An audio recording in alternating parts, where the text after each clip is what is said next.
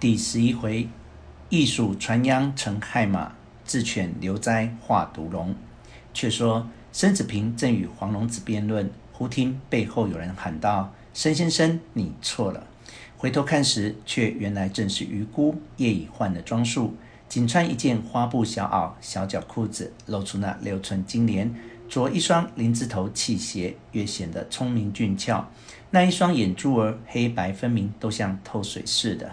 陈子平连忙起立说：“余姑还没有睡吗？”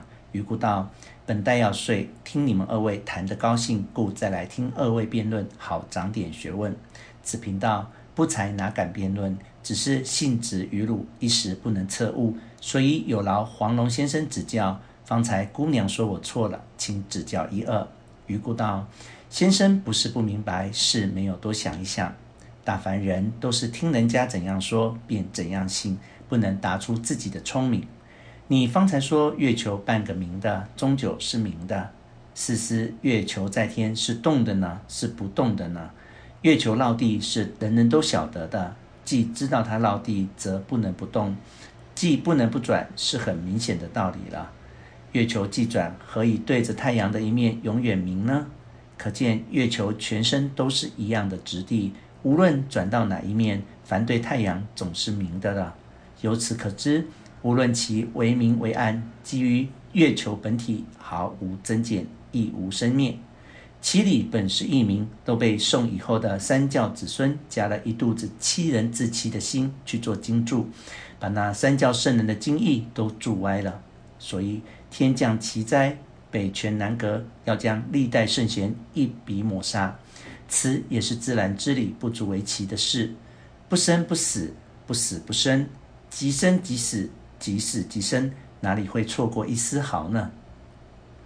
申子平道：“方才月球即明即暗的道理，我方有二分明白。今又被姑娘如此一说，又把我送到浆糊缸里去了。我现在也不想明白这个道理了。请二位将那五年之后风潮兴起，十年之后就大不同的情形开示一二。”黄龙子道：“三元甲子之说，阁下是晓得的。”同治三年甲子是上元甲子第一年，阁下想必也是晓得的。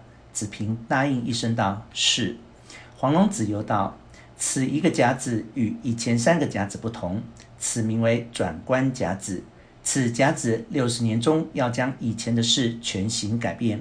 同治十三年甲戌为第一变，光绪十年甲申为第二变，甲午为第三变，甲辰为第四变。”甲寅为第五变，五变之后诸事俱定。若是咸丰甲寅生的人活到八十岁，这六甲变态都是亲身阅历，倒也是个极有意味的事。